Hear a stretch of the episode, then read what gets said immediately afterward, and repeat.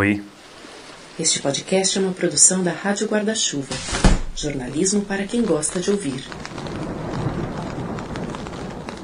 No fim do ano passado, eu resolvi recuperar com meu filho um ritual que a minha mãe fazia com meu irmão e comigo quando a gente era pequeno: o calendário do advento.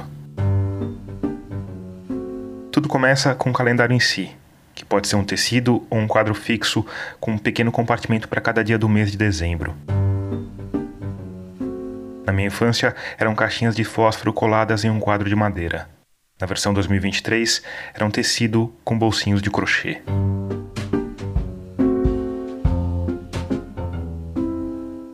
Aí, a cada manhã de dezembro, a criança acorda e encontra um presentinho no compartimentozinho do dia em questão. É uma espécie de contagem regressiva para o Natal. Quando eu era pequeno, quem deixava os presentinhos era um anjinho. Na versão 2023 que a gente fez para o nosso filho, era o elfo. No segundo dia de brincadeira, a Priscila resolveu escrever uma carta em nome do elfo, devidamente batizado de Zinho, o elfozinho. E aí, em cada dia de dezembro, a gente teve de correr atrás de uma lembrancinha diferente e embalar num papel natalino com um laço natalino e ainda escrever uma cartinha bem humorada em nome do elfo, o Zinho, elfozinho.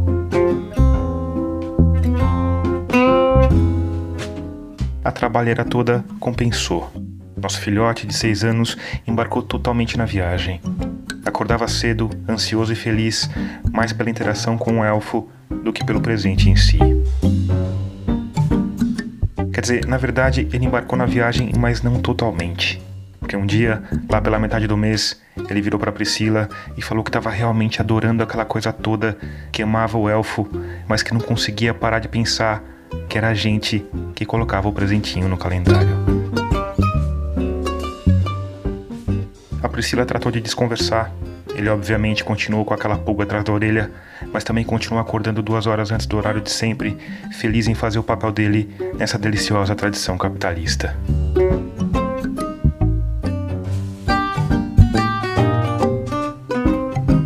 E você, meu ouvinte que prega o fim do capitalismo, pode ficar tranquila. O episódio de hoje não tem nada a ver com o Natal. Tem a ver com essa escolha do meu filho de optar por seguir na fantasia, porque a fantasia era prazerosa para ele. Mas antes de mergulhar mais fundo nessa ideia, eu preciso mergulhar em outra tradição capitalista: o comercial épico de instituição financeira.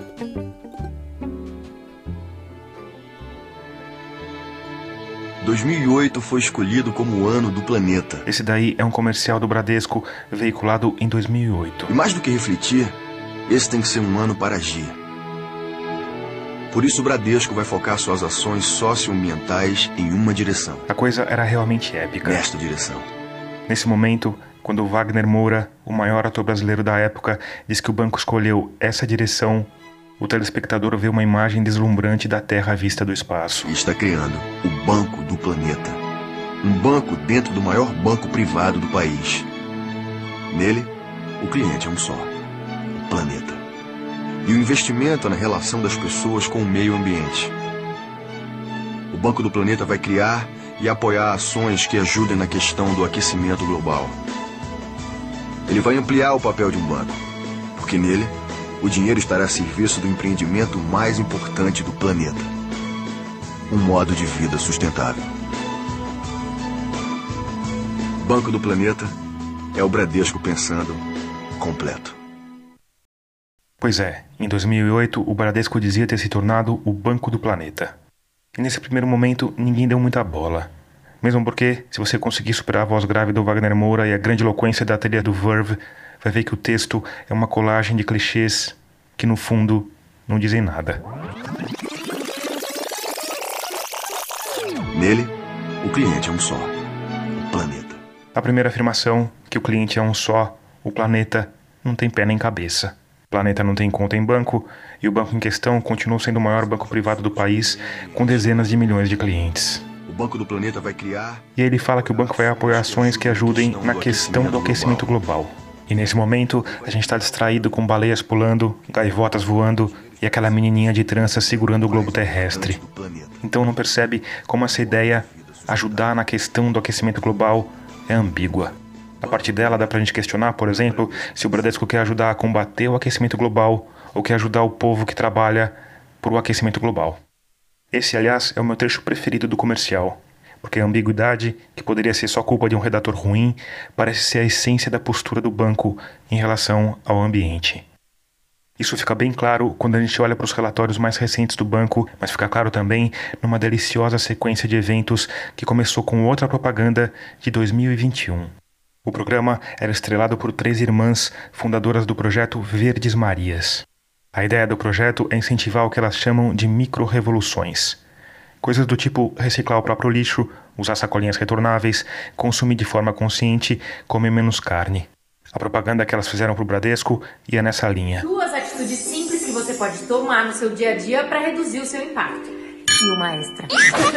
A primeira é reduzir o nosso consumo de carne e aderir à segunda sem carne. A criação de gado contribui para a emissão dos gases de efeito estufa. Então, que tal a gente reduzir o nosso consumo de carne? Escolher um prato vegetariano na segunda-feira. E a segunda coisa é começar a compostar o nosso lixo. Lixo não. O que sobra de alimento na nossa casa, a gente leva para composteira. As minhoquinhas fazem o trabalho de transformar em adubo. E a última dica é o aplicativo do Bradesco, que agora está com uma funcionalidade nova. Você vai lá, calcula quanto de carbono você emite e consegue compensar no aplicativo. Boa. A gente vai falar mais sobre essa história de compensar no aplicativo. Mas a parte do comercial que expôs mesmo as contradições do banco, que deixou os marqueteiros acordados à noite, foi a história da segunda-feira sem carne. Quero falar de um assunto. Esse é o advogado, produtor rural catarinense e porta-voz do Movimento Brasil Verde e Amarelo, Jefferson Rocha. Vocês devem ter acompanhado aí nas redes sociais nos últimos dias Talvez você já tenha ouvido falar do movimento verde amarelo. É um movimento de representantes do agronegócio, ponta de lança do bolsonarismo, contestou o resultado das eleições de 2022 e é apontado por autoridades como um dos organizadores da tentativa do golpe de 8 de janeiro. É uma propaganda que o Bradesco veiculou nas suas mídias sociais, onde três influenciadoras de internet aí Nessa peça publicitária, que foi veiculada em programas de TV financiados pelo agro, o Jefferson Rocha fala enquanto caminha em uma plantação. A pretexto da redução dos gases causadores do efeito estufa, elas indicam como solução a redução do consumo de carne, como se isso fosse solucionar esse problema global aí, do tal de aquecimento, né? aquecimento do globo. Pelo tom irônico, já dá para imaginar o que vem na sequência, né? Primeira coisa que nós temos que reposicionar, né? Nós, produtores rurais, temos o dever de colocar esse debate, é, trazer a lume a verdade e desmentir o que este banco vem falando aí nas suas redes de forma mentirosa, denegrindo o pecuarista brasileiro, ofendendo a classe produtora rural. A primeira coisa que nós temos que colocar é a seguinte: essa questão de aquecimento global não é um consenso científico. Hum, é sim. Nós nos alinhamos muito mais ao que fala o professor Ricardo Felício, professor Molhon. O Ricardo Felício é um meteorologista negacionista climático, filiado ao PSL, partido pelo qual Jair Bolsonaro se elegeu à presidência. Luiz Carlos Molhon também é meteorologista, também nega a responsabilidade humana no aquecimento global e ganha dinheiro fazendo palestras em eventos do agronegócio. Nenhum deles tem mais autoridade do que o INPE, a NASA ou a ONU. Do que esta agenda globalista de 2030, esta agenda da COP, enfim.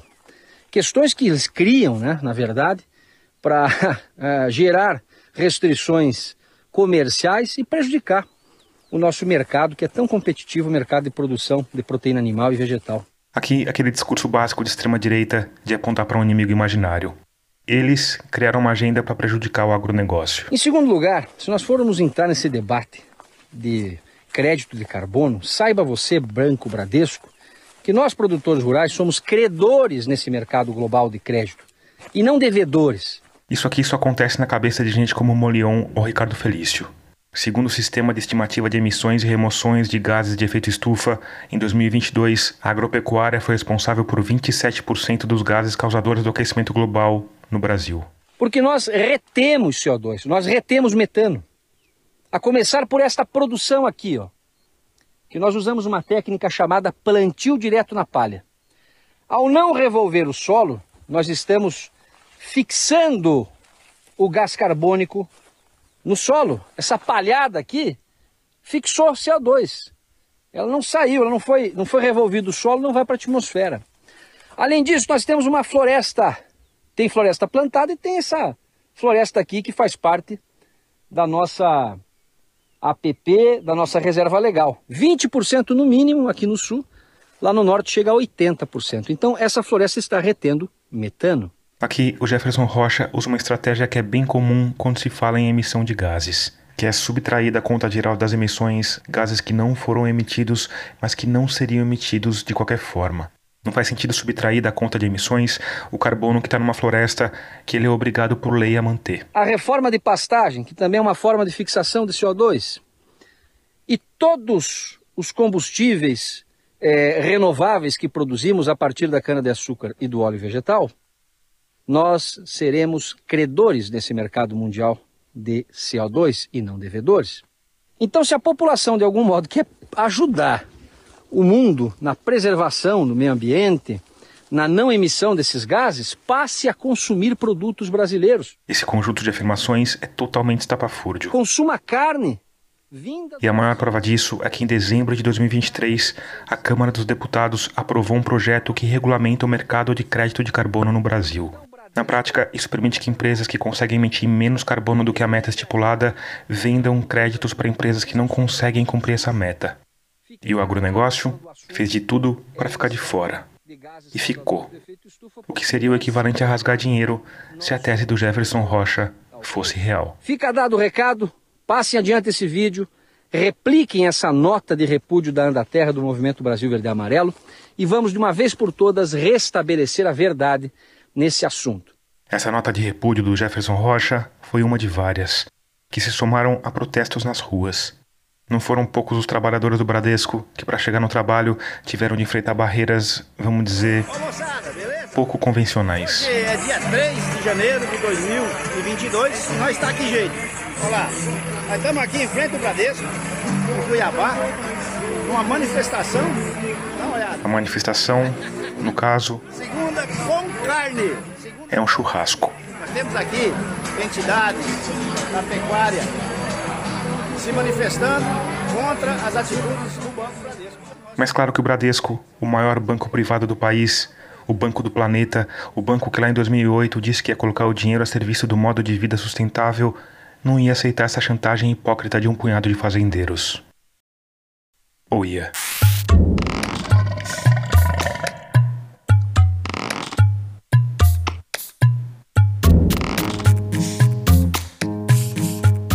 Eu sou Tomás Chiaverini e o episódio 108 de Escafandro já começou.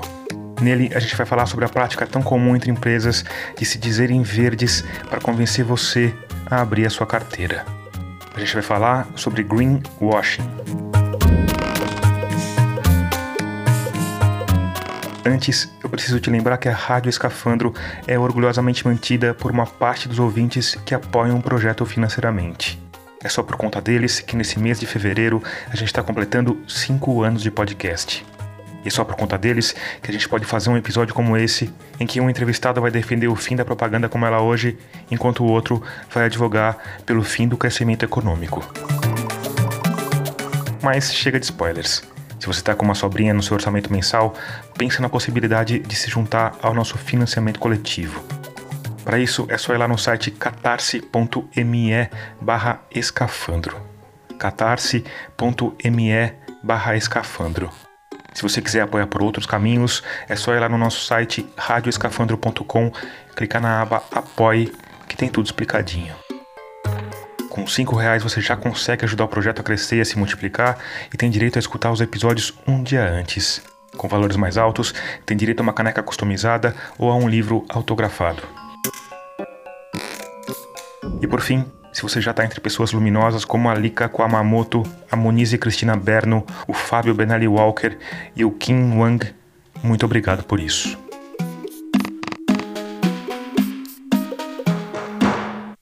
O dia 13 de janeiro de 2022 foi uma grande segunda-feira com carne. Pecuaristas se organizaram para fazer churrascos na frente das agências do Bradesco em pelo menos cinco estados. O deputado estadual Gilberto Catani, também do PSL, disse ao jornal Folha de São Paulo que a propaganda do Bradesco era um complô dos bancos para destruir o agronegócio. Em Cuiabá, foram distribuídos 2 mil espetos, o que provocou uma fila na frente da agência. No Tocantins, foram 1.500 pratos de carne assada. E aqui um detalhe interessante. A segunda com carne foi no dia 3 de janeiro.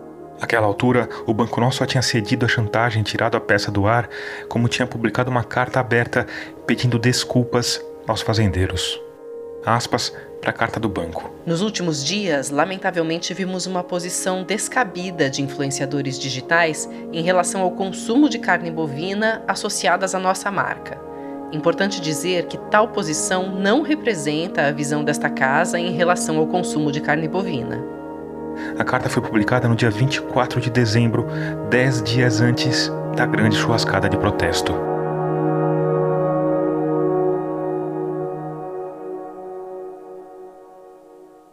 Um ano e meio depois dessa confusão, em junho de 2023, o Bradesco publicou um relatório com o título Mudanças Climáticas. Em 58 páginas, o banco supostamente detalhava as ações que seriam tomadas para combater o aquecimento global. Eu falo supostamente porque boa parte do texto era uma mesma ideia repetida em diversas versões de maquetês. Aspas para um trecho. Somos um banco com 80 anos de história, comprometidos com o propósito de criar oportunidades para a realização das pessoas e o desenvolvimento sustentável de empresas e sociedade. De qualquer forma, tem uma informação importante nesse relatório. O Bradesco diz que há uma década tem neutralizado as emissões de carbono do escopo 1 e 2. Escopo 1 são as emissões produzidas na operação do banco. Escopo 2 são as emissões de serviços terceirizados.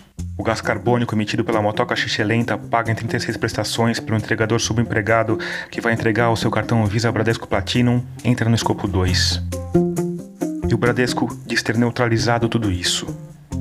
O que, pelo menos em teoria, quer dizer que o banco em si não está colaborando para intensificar o aquecimento global. Mas isso é só uma parte da verdade porque segundo a ONG Forest and Finance, entre 2010 e 2023, o Bradesco foi o segundo banco brasileiro que mais emprestou para empresas com potencial de desmatamento. Foram 21 bilhões de dólares emprestados a empresas dos setores de soja, papel, borracha, óleo de palma, madeira e agropecuária, que por mais que o Jefferson Rocha esperneie, não está entre os setores mais bem vistos pelos ambientalistas. O banco que mais emprestou para esses setores foi o Banco do Brasil, que pertence ao governo federal. Ou seja, o Bradesco, que se diz o Banco do Planeta, é o banco privado que mais empresta dinheiro para potenciais mega desmatadores. Relatório do clima, o Bradesco fala sobre isso. Diz que pretende ter um portfólio de carbono neutro até 2050, em linha com o Acordo de Paris problema aparece quando a gente vai tentar entender como ele se propõe a fazer isso. E onde esse problema aparece com mais intensidade?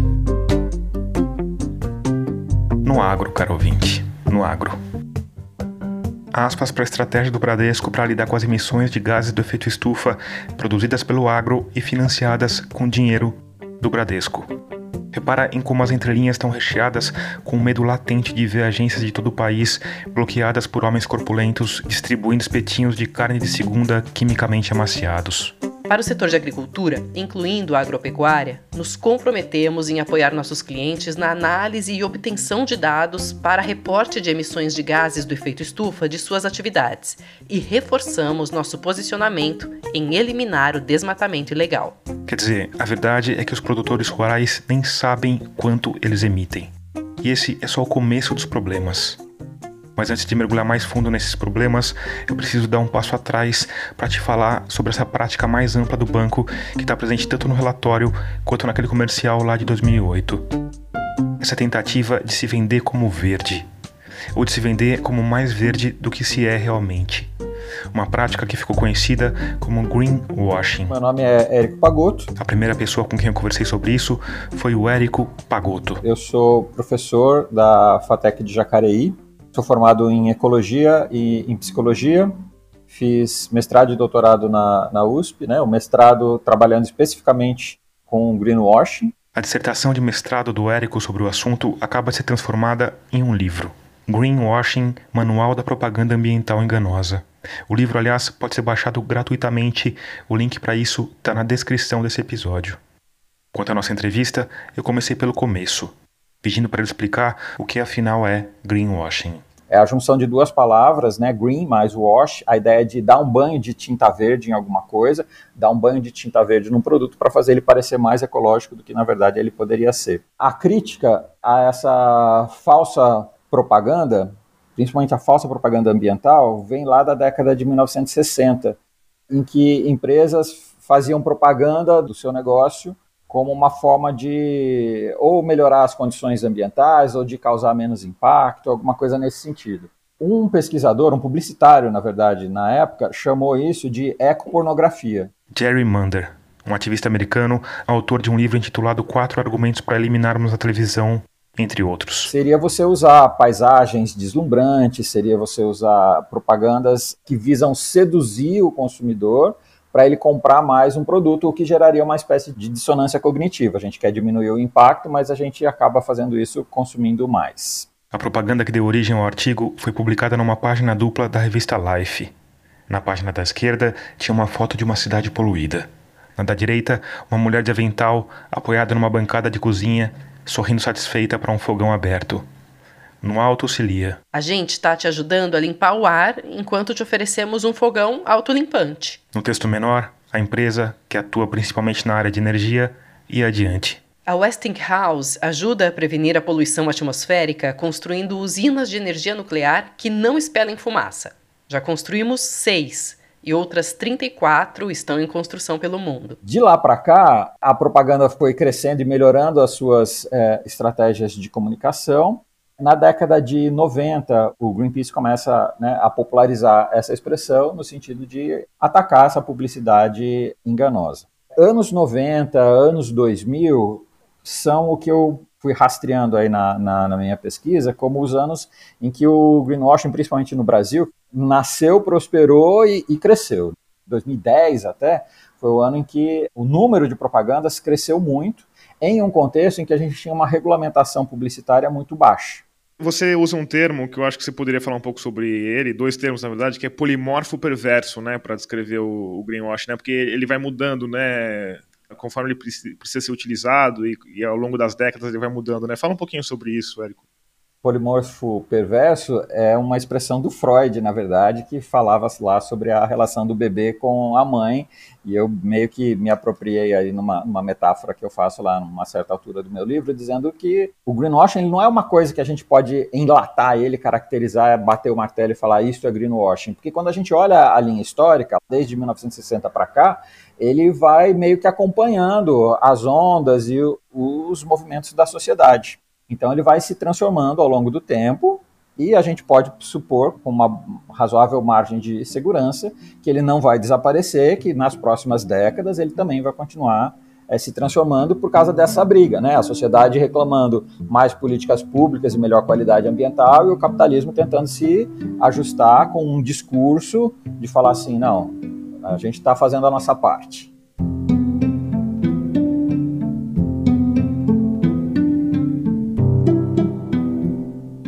Por que, que cresceu tanto? É porque vende bem. Você botar filhotinhos de foca, paisagens, vende. Pega as propagandas, sei lá, da Jeep, por exemplo. O carro andando na praia sozinho, sem trânsito, sem nada. A natureza é seu parque de diversões.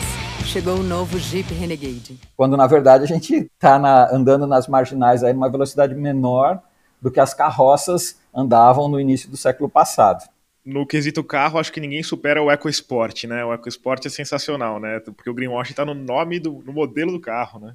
Não é um absurdo isso? Um dos exemplos mais cínicos foi o da sandalinha da Xuxa.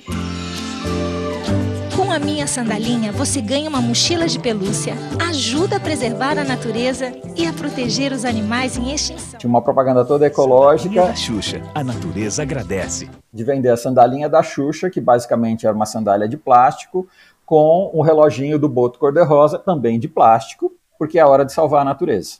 Tem uma outra da Bombril que fala que o Bombril é 100% ecológico. Hoje só se fala em ecologia, mas a senhora sabia que Bombril já nasceu ecológico? Ah, Bombril é feito de aço e é muito mais higiênico. Depois que a senhora usa, ele enferruja, vira pó e some. Já as esponjas não dão brilho, juntam um monte de bactérias e pior, poluem o meio ambiente. Ah, são biodesagradáveis. Só Bombril é amigo da natureza, da sua casa, da sua saúde e do nosso país. Esse 100% ecológico é engraçado porque ele aparece várias vezes em várias propagandas, né? É uma coisa que é uma frase que não quer dizer nada, na verdade, né? Tudo é 100% ecológico, né? A radioatividade é 100% ecológico, o cianureto é 100% ecológico, né? Então, o greenwashing, ele vai aí. A Bosch lançou uma, uma geladeira com a propaganda de a primeira geladeira 100% ecológica do Brasil. Cara, como assim? Uma geladeira 100% ecológica? Quando você bota uma propaganda assim, você está, de certa forma, afirmando alguma coisa para o consumidor. Ele já queria aquela coisa, eu já queria a geladeira, então, beleza. E assim, a gente finalmente volta para a relação do meu filho com o elfo. O que importa é o nosso presentinho de todo dia, a gente até pode querer saber como ele chegou lá, mas qualquer história criada por uma mãe depois de um longo dia de trabalho já é suficiente. É meio que a lógica do Papai Noel, né? Tanto faz se eu acredito ou não, eu quero o presente. E se por acaso o presente ainda for 100% ecológico, ótimo. Fiz o meu papel de bom cidadão, vou para casa com a minha consciência aliviada. Estou ajudando o planeta.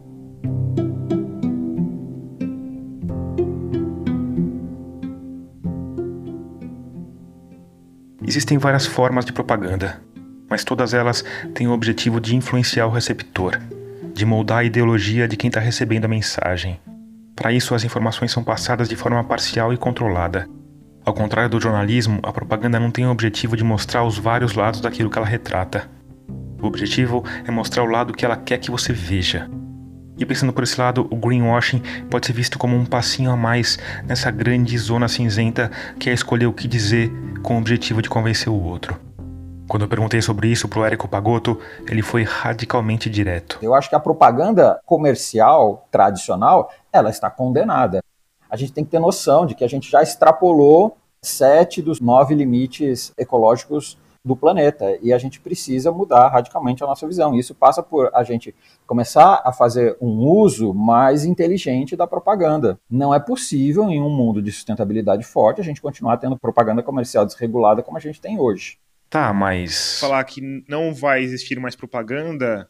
Se você colocar isso no. Fala para isso para um Faria Limer, ele vai ter um. vai arrancar o próprio colete de microfibra, né? Porque é uma coisa inconcebível, né? Como que isso se coloca, sabe? No mundo, no mundo prático, assim.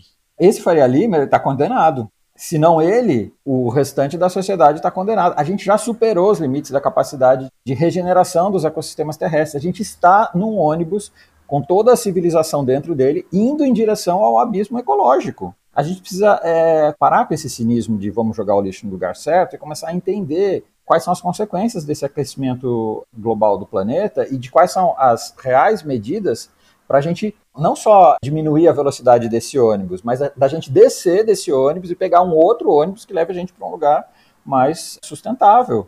Você diria que um dos passos necessários é extinguir a propaganda do jeito que ela é feita hoje. Tenho absoluta convicção disso. Eu acredito no papel social da propaganda como uma ferramenta para informação do consumidor, para ele poder tomar boas decisões. E para isso a gente tem que ser honesto com, com esse consumidor. De alguma forma a gente precisa começar a informar o consumidor e deixar claro quais são os impactos ambientais que estão embutidos naquele produto que ele está comprando.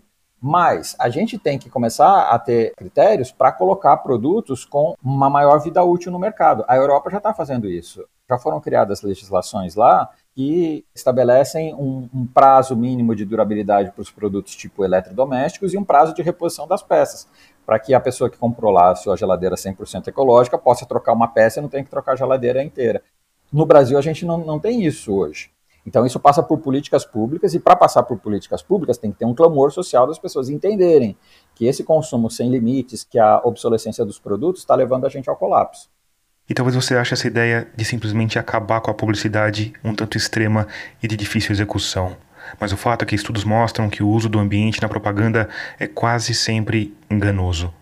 Um estudo feito recentemente pela Market Analysis avaliou 501 produtos que usavam o discurso ambiental encontrou sinais de greenwashing em nada menos do que 90% deles. Com esses dados, dá para a gente quase afirmar que o marketing verde e o greenwashing são basicamente a mesma coisa.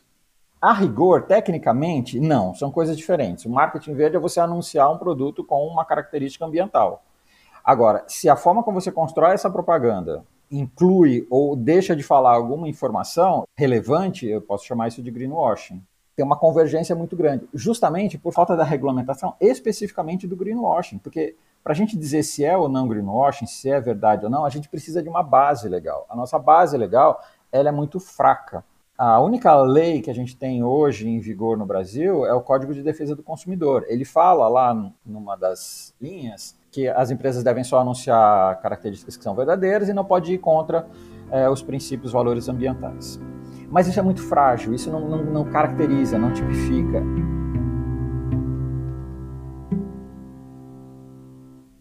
Em julho de 2021, o economista, agrônomo e professor titular da USP, José Eli da Veiga, publicou um artigo que para ele cairia como uma bomba nos círculos que debatem o desenvolvimento sustentável. O título do texto publicado no jornal Valor Econômico era Não existe net zero. E se você não é da área ambiental, talvez não saiba, mas net zero é o termo da moda.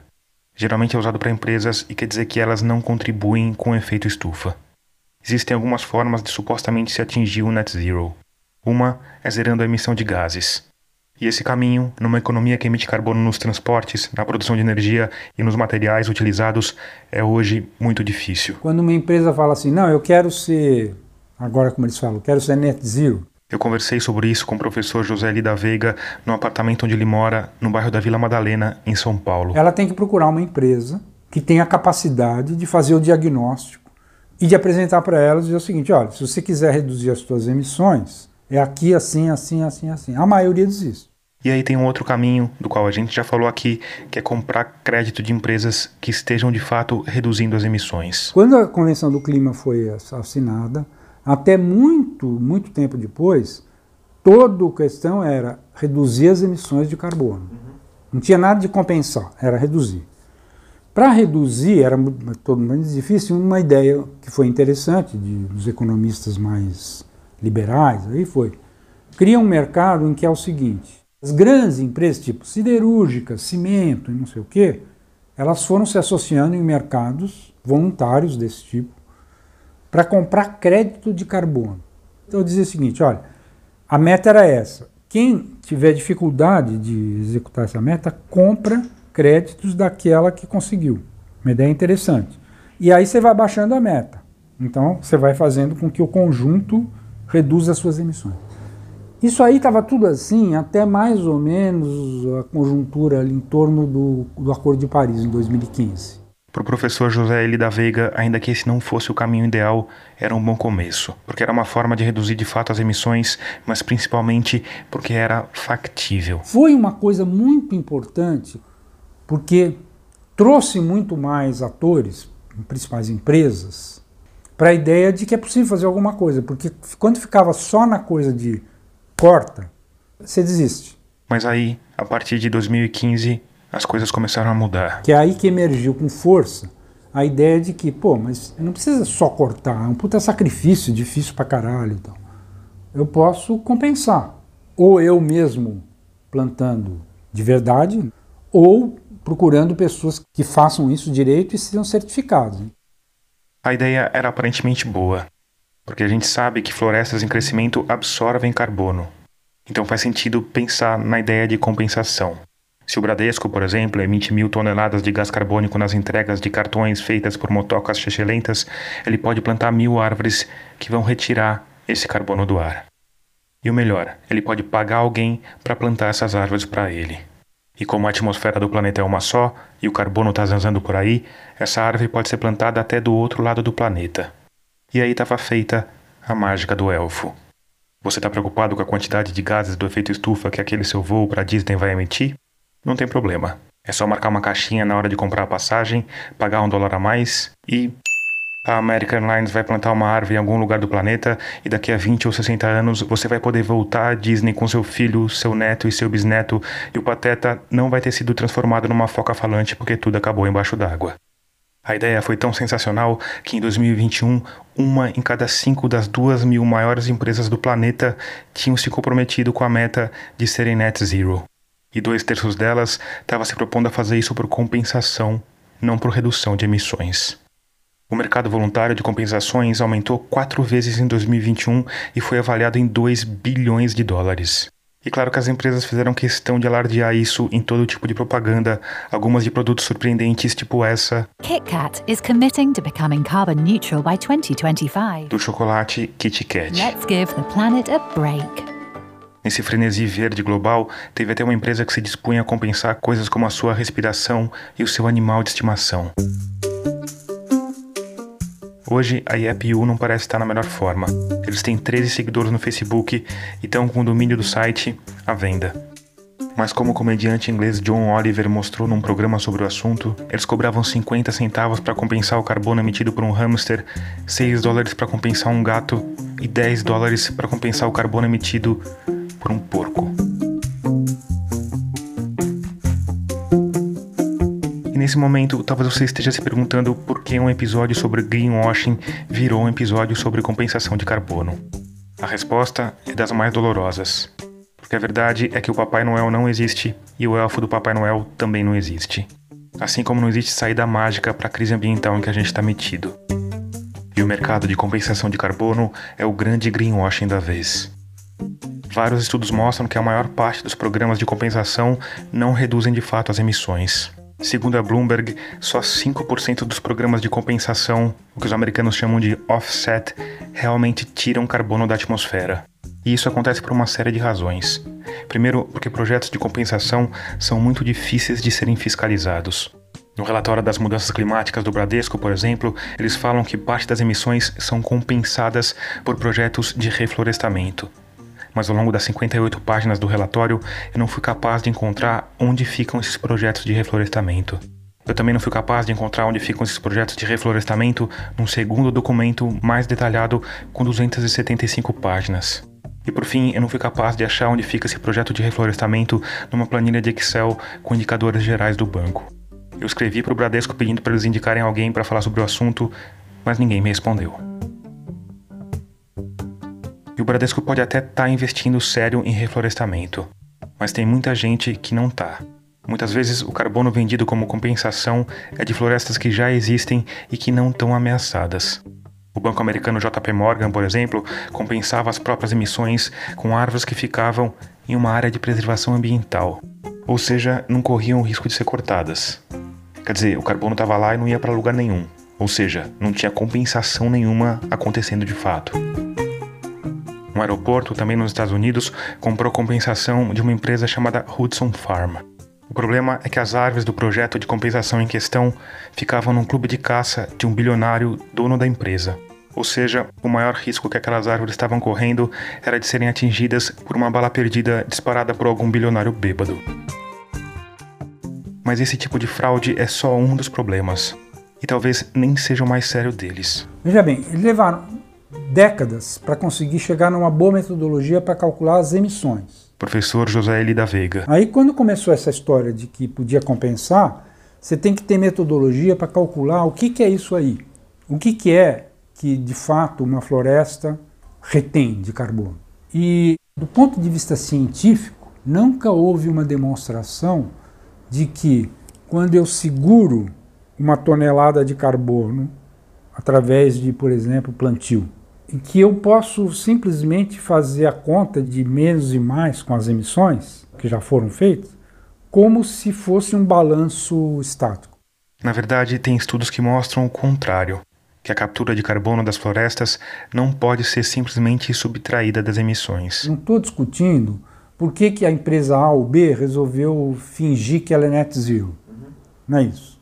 O que eu estou dizendo é o seguinte, é que houve um consenso nas negociações internacionais, etc., isso é aceito por quase todo mundo, de que sim, é possível compensar. O problema, de novo, é que a compensação não parece funcionar da forma que as pessoas acreditam que ela funcione. Não há elementos razoáveis científicos para dizer que essa tal de compensação exista.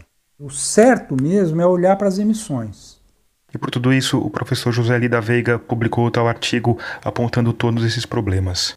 E diante da seriedade de tudo que estava exposto ali, ele acreditava que a coisa toda ia gerar alguma comoção. Eu falei, pô, vou levar uma porrada de tudo quanto é lado e tal. Não, ninguém. Ninguém quer falar desse assunto. Entende? Então, isso é uma espécie de auto-ilusão. Auto-engano. Um auto-engano. Um coletivo. E aqui você pode estar pensando que o professor José Eli da Veiga é um pessimista, catastrofista, colapsista que está olhando para o copo meio vazio. Mas a verdade é meio que o contrário. Eu tive a ideia de entrevistar o professor José Eli da Veiga porque ele foi mencionado no livro do nosso outro entrevistado, Érico Pagotto. E depois da minha conversa com o Érico, já com o gravador desligado, eu falei que pretendia procurar o professor José Eli da Veiga. Ele me encorajou, porque o professor é um dos grandes pensadores do tema, mas fez uma ressalva. Disse que o José Eli da Veiga era um pouco otimista. Eu argumentei que um pouco de otimismo era bom nos dias de hoje. O Érico Pagotto discordou de mim. Para ele, a gente precisa ser muito pessimista. A gente precisa gritar a plenos pulmões que o mundo está realmente acabando para as pessoas que estão no comando das coisas perceberem que precisam tomar alguma atitude. Mas enfim, é provável que agora você esteja se perguntando sobre quais são as tais posturas otimistas do professor José L. da Veiga. Bom, na visão dele, a invenção do greenwashing pode ter sido positiva. Isso aí, na verdade, se, se, se mostrou uma coisa positiva. Porque na medida em que a empresa fazia isso, todos os seus stakeholders, como a gente diz, né? assim, a começar pelos próprios funcionários, vizinhos, fornecedores, clientes, não sei o quê, podiam passar a cobrá-la. Eles vão falar, ué, mas vocês não dizem que vocês são verde? Começa um processo de cobrança. Então, o que eu notei foi que muitas empresas que começaram oportunisticamente acabaram sendo levadas a ter que ir. É, aliás, é o seguinte: é poucas das empresas aí que fazem propaganda dizendo que são verdes, tal, lá no início eram. Mas o simples fato deles se sentirem obrigados de dizer isso é um sinal muito importante. Eu que estou observando isso há muitos anos, eu, ao contrário, em vez de ficar, porra, tá mentindo, não sei o que, eu falo assim, pô, mais um, legal. De fato, é uma postura mais otimista. Não sei se é otimista, eu sou, veja bem, do ponto de vista teórico, do, no longo prazo, eu não sei. Eu sei que em algum momento nós vamos ter que tomar decisões muito mais sérias de decrescimento, etc. Quando não tenho ideia. E eis que a gente chegou ao ponto que talvez seja o mais importante do episódio, que tem a ver com um dos maiores impasses da humanidade hoje. A gente, aliás, fez um episódio só sobre isso. Episódio 8. Bem-vindo ao churrasco do apocalipse. E esse impasse, do qual pouco a gente quer falar, esse grande elefante macabro se debatendo na sala de estar, é que a humanidade precisa parar de crescer. E isso tá meio que fora da pauta de discussões. Mesmo quando a gente fala em ter uma postura mais amigável ao ambiente, a gente geralmente pensa no que fazer para mitigar os efeitos do crescimento e do consumo e não em diminuir esse crescimento e esse consumo. A gente tem uma preocupação muito grande com o final da, da cadeia de produção e não com o começo da cadeia de produção. Érico Pagotto. A gente se preocupa muito com o lixo, por exemplo, mas a gente não se preocupa com o consumo. Né? O consumo ele é visto como uma coisa positiva, inclusive ele é um dos indicadores econômicos lá, se o consumo está aumentando ou está diminuindo, como a gente está num sistema que é o sistema capitalista, que depende do crescimento, do crescimento do consumo, do crescimento do PIB, do crescimento da produção das empresas, se por qualquer motivo, por exemplo, uma pandemia, para de crescer, o sistema entra em colapso. Então, o problema é o nosso sistema que está embasado numa ideia de crescimento contínuo que é insustentável. A gente é um planeta, não dá para ter crescimento infinito em um planeta finito. A gente só consegue olhar o final da cadeia de produção, depois que o impacto já está produzido, e depois a gente tem uma tendência de culpabilizar o consumidor final. Então a culpa é do consumidor que não jogou o lixo no lugar certo. Hoje em dia a gente vai no supermercado, a gente não tem opção de não comprar um produto, sei lá, que venha plástico. Você tem shampoo em barra? Tem, mas pouquíssimos. E custa de cinco vezes mais caro. Hoje em dia, você quer comprar um produto, você tem que comprar a embalagem plástica junto, não, não tem jeito. Então, essa lógica de desenvolvimento crescimentista, na minha concepção, é a raiz de todos os problemas. E aí, se a gente quer ter uma ruptura paradigmática com essa crise socioambiental que a gente vive, a gente tem que olhar para isso, começar a olhar as causas e não somente as consequências. Sobretudo, a gente precisa mudar o paradigma, né? É aquela história da torneira, sabe? Você chega em casa, esqueceu a torneira ligada, sua casa está inundada, você tem que primeiro fechar a torneira e depois enxugar o chão. Você fala de duas linhas de pensamento que eu acho interessante a gente esmiuçar aqui. Que de um lado tem o desenvolvimento sustentável, que eu acho que hoje é a linha majoritária, né? E do outro lado tem o ecodesenvolvimento, né? Fala um pouco sobre as diferenças dessas duas correntes de pensamento, por favor. Quando aconteceu a primeira conferência da ONU, lá na, na Noruega, em 1972, essa conferência aconteceu muito em função né, da percepção de que estava havendo um agravamento das consequências ambientais do, da produção industrial, que naquele momento era praticamente sem limites, a gente não tinha, em termos mundiais, o arcabouço é, legal, jurídico de proteção da natureza que a gente tem hoje.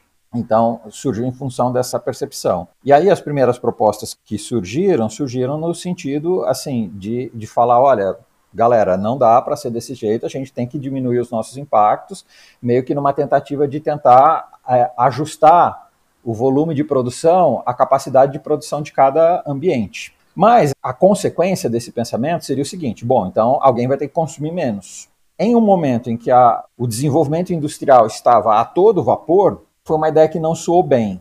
Fora que a ideia de colocar limites para as indústrias produzirem, para as economias dos países crescerem os seus PIBs, também não caiu bem. Então, essa ideia meio que foi desconsiderada, descartada. Essa ideia descartada é o tal do ecodesenvolvimento. Paralelamente, da década de 70 até a década de 80, a gente viu grandes tragédias acontecendo.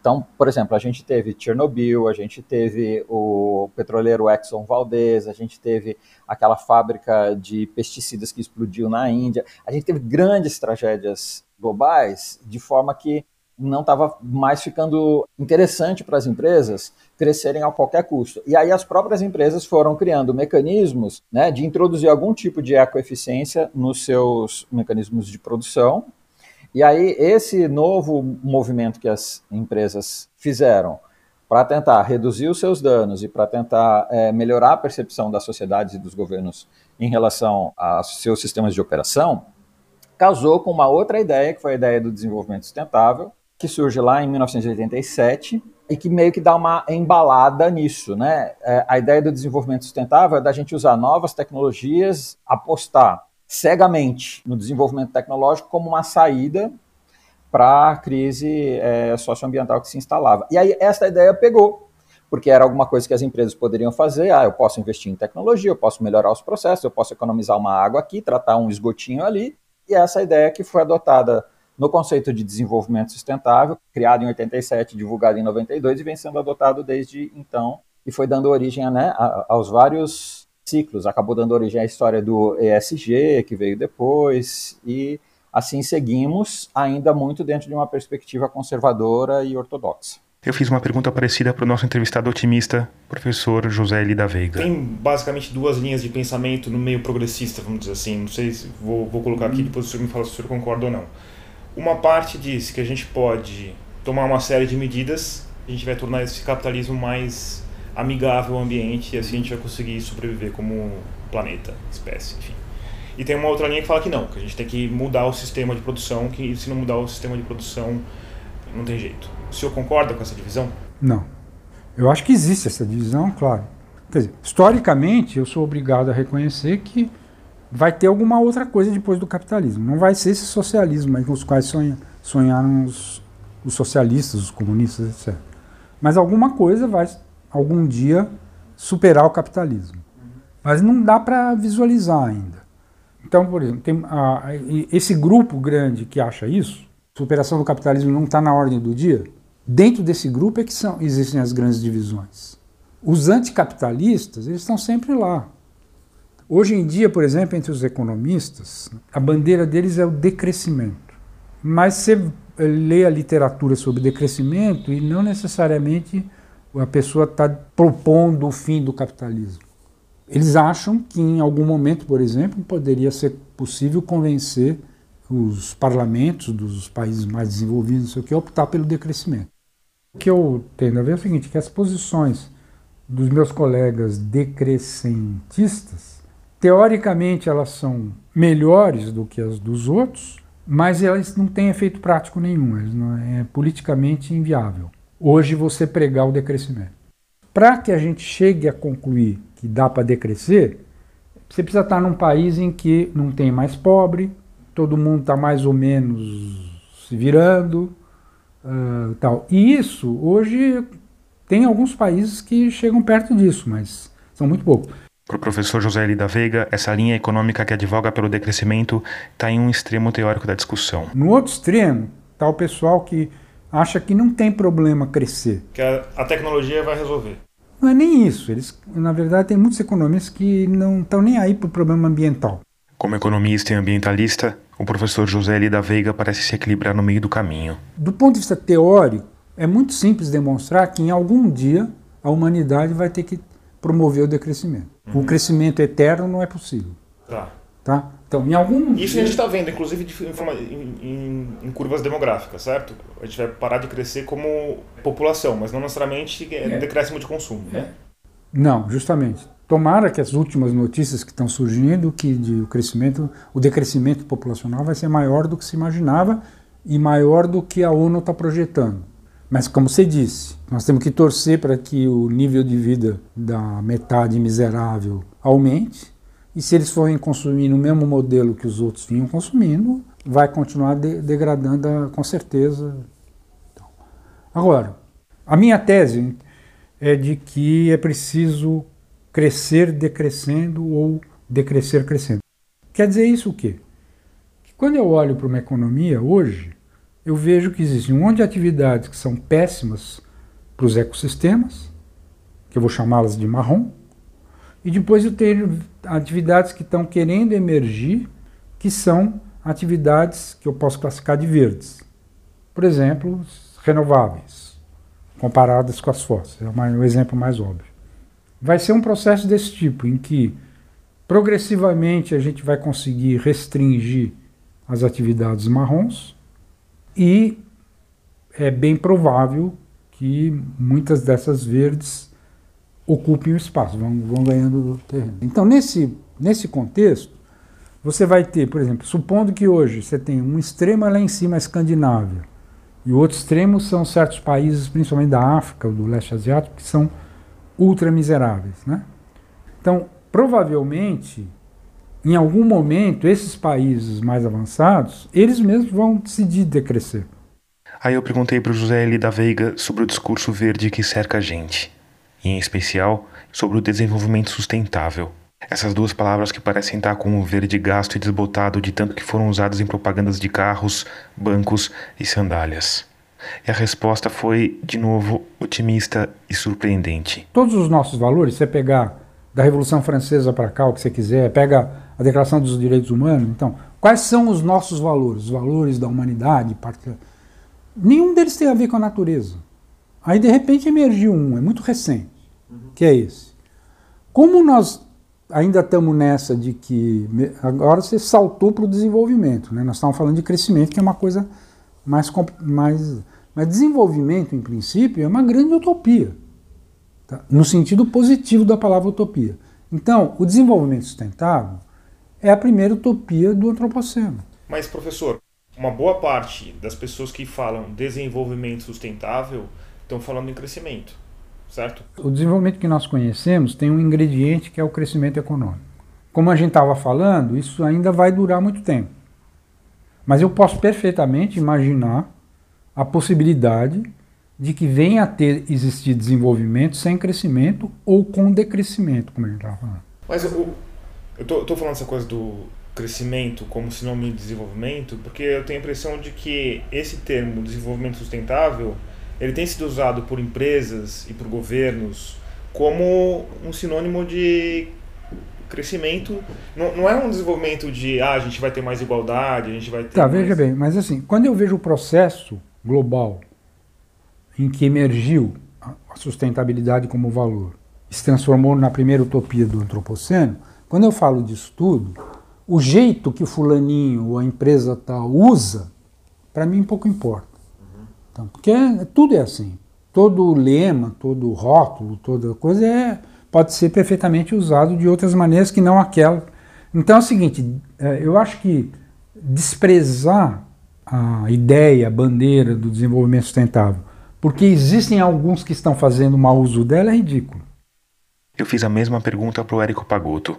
Como ele vê a ideia de desenvolvimento sustentável hoje em dia? Eu acho que o aspecto positivo é que a ideia do desenvolvimento sustentável colocou luz no problema da poluição e da degradação ambiental de uma forma que a gente não tinha antes. E de lá para cá, avanços foram feitos no sentido de essa pauta é ganhar a mídia, entrar nas escolas, fazer parte, por exemplo, de programas políticos de vários partidos, se não de todos os partidos, ainda que de perspectivas diferentes, mas de alguma forma todos eles têm algum tipo de proposta alternativa para a questão ambiental. Então, eu acho que o que o desenvolvimento sustentável traz de bom é colocar luz na questão ambiental.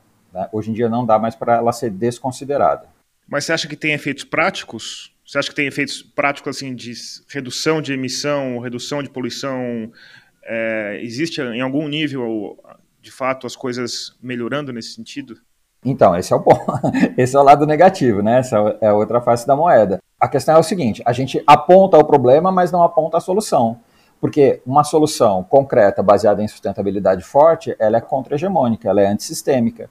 O próprio capitalismo, ele não é essa coisa rígida, que às vezes a gente acha que é. Quando a gente aponta para um caminho, aponta para uma solução, o próprio capitalismo vai se adaptando, vai, vai se moldando para tentar dar respostas. À medida que o seu filho aprende na escola como é que funcionam os biomas do Brasil, aprende o ciclo hidrológico, por exemplo. Mas qual é a relação do ciclo hidrológico com as mudanças climáticas globais? Ninguém explica, ninguém faz a ponte. Ou se faz a ponte, faz uma ponte capenga, falando o seguinte: não, a culpa é sua porque você está consumindo, sei lá, é, muito CO2. Então a culpa é do consumidor final. Mas não olha a cadeia de produção, não olha o papel de todos os atores sociais. É claro que nós, como cidadãos comuns, também temos o nosso papel, mas eu acho que a, as respostas elas têm que ser proporcionais aos impactos. E se a gente está dentro de um sistema que nos obriga a, a consumir de um determinado padrão e a gente não revela qual é o papel dos outros atores, por exemplo, as empresas, as diferentes instâncias políticas, as associações das empresas, que elas sim são a grande ou uma das grandes responsáveis por a gente não ter capacidade de resposta para a crise que se coloca, porque elas fazem é, meio que o papel de ajudar na reconstrução das ideologias, ajudar na reconstrução dos ideários, sem atacar a, a essência do problema, que é o, o aumento do consumo, o aumento da população. Associações, você está dizendo, é, é, a gente está falando de lobby, é isso? A gente pode chamar de lobby, se você quiser, mas no Brasil elas têm nomes. Então, tem lá, por exemplo, sei lá, a Abras, que é a Associação Brasileira do Supermercado, tem a CNI, Confederação Nacional das Indústrias, uhum. enfim, as diferentes organizações da sociedade civil que representam, que são associações de classe, que fazem né, uma interface aí entre as empresas e, a, e o setor político do que é aceitável ou não é aceitável em termos de políticas públicas. As empresas elas procuram não se envolver diretamente na política. As associações que fazem o lobby, né? Elas vão, vão chegar no político ali, vão pressionar. Exato. Tal. A essa altura, já não restam mais dúvidas de que, ainda que estejam do mesmo lado da batalha, os meus entrevistados têm visões diferentes do problema. Mas, ao mesmo tempo, o otimismo do José L. da Veiga tem algo que vai além da ideologia. Ao longo da nossa conversa, eu tive a impressão de que ele escolheu pensar dessa forma. Então eu perguntei especificamente sobre isso. Não seria melhor adotar a postura do Érico Pagotto de gritar a plenos pulmões que o mundo está acabando? Depende de quem você quer atingir. Se eu pensar nos grandes decisores, né, as pessoas que estão lá na União Europeia, no governo americano, na, no governo da China, tal, e como que quando eles interagem para ver se conseguem avançar alguma coisa, não sei o quê, eu tenho a impressão que esse discurso ultra pessimista, eu tenho a impressão que isso não funciona. Por quê? Porque, porque eles já sabem, porque esse pessoal... Não, porque eles, os políticos precisam ter alguma janela de alguma coisa que seja factível.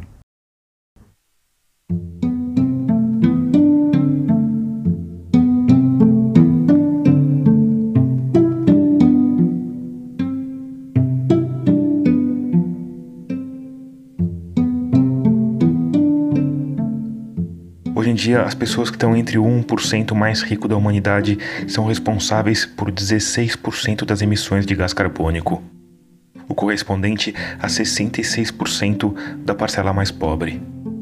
Os bilionários são, em média, responsáveis por emissões um milhão de vezes maiores do que as de pessoas comuns.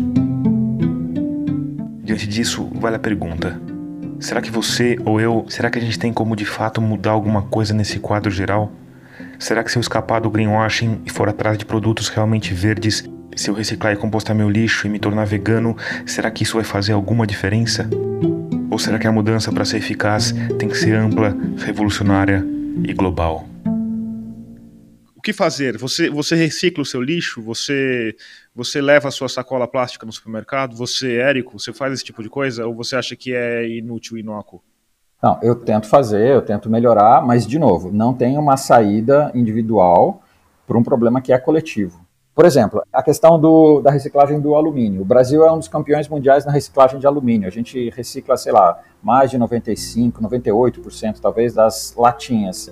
As pessoas vendem isso como uma ideia boa. Olha, o Brasil está reciclando. Só que o que as pessoas não falam é que, apesar da gente reciclar tudo isso, a gente continua inserindo mais matéria-prima virgem no sistema. E isso não é sustentável. A gente não fecha o ciclo.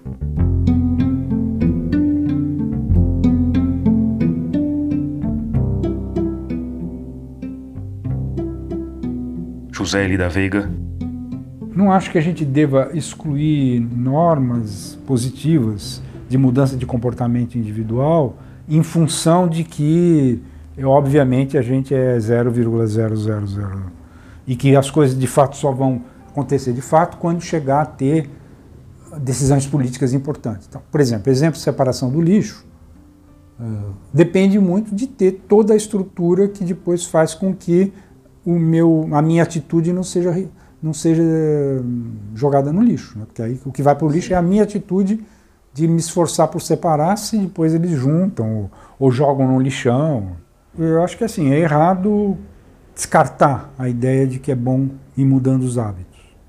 Porque para que seja coletivo, em algum momento vai ter que passar pelo individual. Você pode também falar assim, não, eu quero ser o último.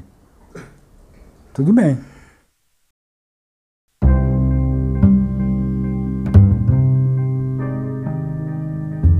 Esse episódio nasceu dessa questão. Porque sim, para ser coletivo precisa ser individual também. Mas o individual parece pouco, e o greenwashing torna tudo mais difícil. Cobre tudo com uma tinta cínica que faz o verde virar ridículo. E às vezes a sacolinha retornável cheia de embalagens plásticas o lixo separado que corre o risco de ir para o aterro misturado com lixo orgânico, o selinho verde no SUV 2.0, tudo isso parece ser só uma tentativa hesitante de espiar a nossa culpa. Por favor, me deixe acreditar que eu estou ajudando a salvar o planeta e que o elfo é real. Diante de tudo isso, eu achei que era bom ir falar com alguém que está de fato fazendo as mudanças que acha que tem de fazer. Bom, eu trabalho com sustentabilidade em nível de estratégia hoje com o Instituto Etos. Essa é a Daniela Delfini. Mas eu fiz uma transição de carreira. Hoje, além do trabalho no Instituto Etos, a Daniela Delfini tem um canal no Instagram onde dá dicas de sustentabilidade. O sustenta o quê? Meu começo nesse tema foi dentro de uma grande organização do setor privado, uma das primeiras a abordar esse tema publicamente. O Banco Real ABN que, segundo a Daniela, na época em que ela trabalhava lá, levava a questão ambiental realmente a sério. Teve momentos que a gente convidou alguns clientes a saírem do banco pela atividade que eles desempenhavam ou que a gente descobria que eles faziam, que não eram atividades legais. Então, é, empresas que é, estavam envolvidas com madeira ilegal, né, empresas de armamento, da, da indústria armamentista, a gente convidou alguns clientes a, a deixarem a instituição porque a gente não queria trabalhar com esses setores, porque eles tinham um conflito com a questão da sustentabilidade. Agora, o que o ABN também construiu, provavelmente, também tinha uma intenção de venda, né? Porque ele valorizou a marca ao máximo e vendeu. Em meados de 2008, o real foi comprado pelo Santander e a sustentabilidade perdeu o protagonismo que tinha. Eu fiquei ainda um tempo. A gente tinha um, um outro foco que, que era na própria fusão, que foi complicadíssima. Então, tinham outras burocracias muito mais importantes ali para a organização e gerar lucro rápido e para ontem, etc., do que o que o ABN estava construindo. E isso é curioso, porque uma parte da valorização da marca tinha justamente a ver com a imagem de uma instituição sustentável. Então, por que retroceder? Acho que é um alinhamento de, é, de valores mesmo. É, o Santander ele manteve com força os valores que ele já tinha mundialmente. Então, assim, ele tentou manter muitas práticas, enfim, políticas que a gente tinha, mas os valores da organização são completamente diferentes. Não tem como você falar que a, é, a gente ia conseguir pintar o banco de verde, entendeu? Aí, quando o banco foi ficando menos verde, a Daniela resolveu seguir o caminho dela e numa época em que o Instagram tinha mais fotos e menos algoritmos, montou Sustenta o Quê?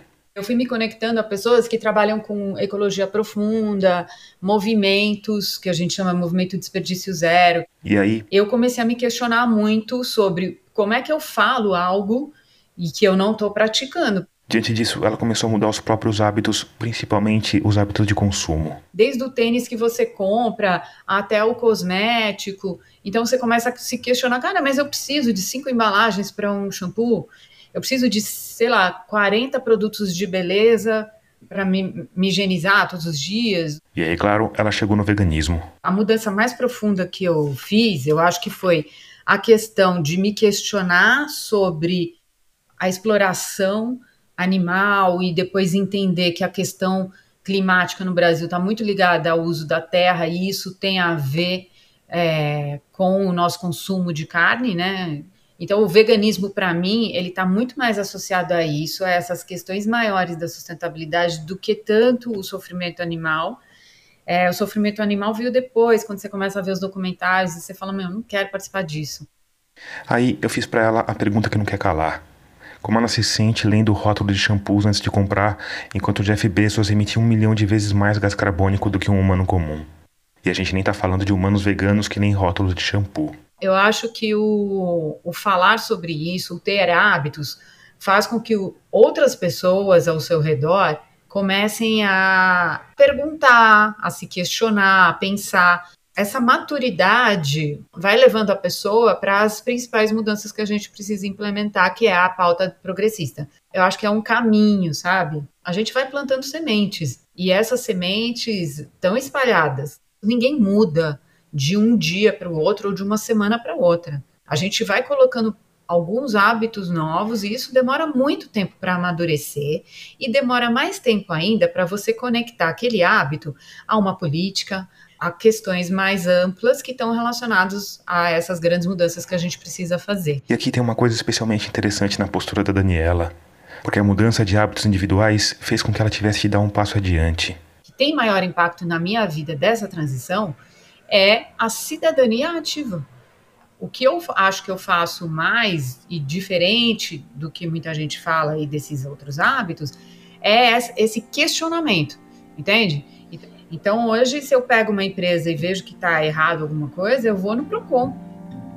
Isso dá o que pensar, porque ações individuais podem ir muito além de mudanças de hábitos pessoais. Tudo bem, a culpa pode não ser sua, mas isso não quer dizer que você não possa fazer mais do que trocar a sacolinha plástica pela eco bag, nem que seja descobrir de quem é a culpa e encher o saco deles.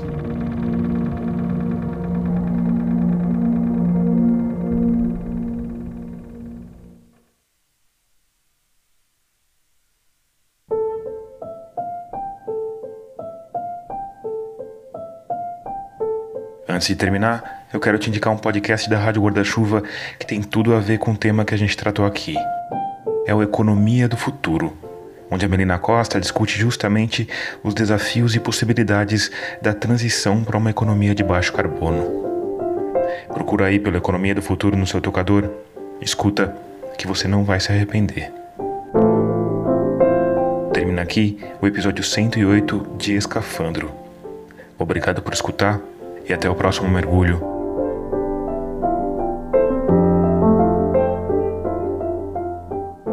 Oi, aqui é Priscila Miranda e eu tô falando de São Paulo, capital. A mixagem de som desse episódio é do Vitor Coroa. A trilha sonora tema é do Paulo Gama. O design das capas é da Cláudia Fornari. Esse episódio contou com locução adicional de Priscila Pastre e apoio de edição de Matheus Marcolino.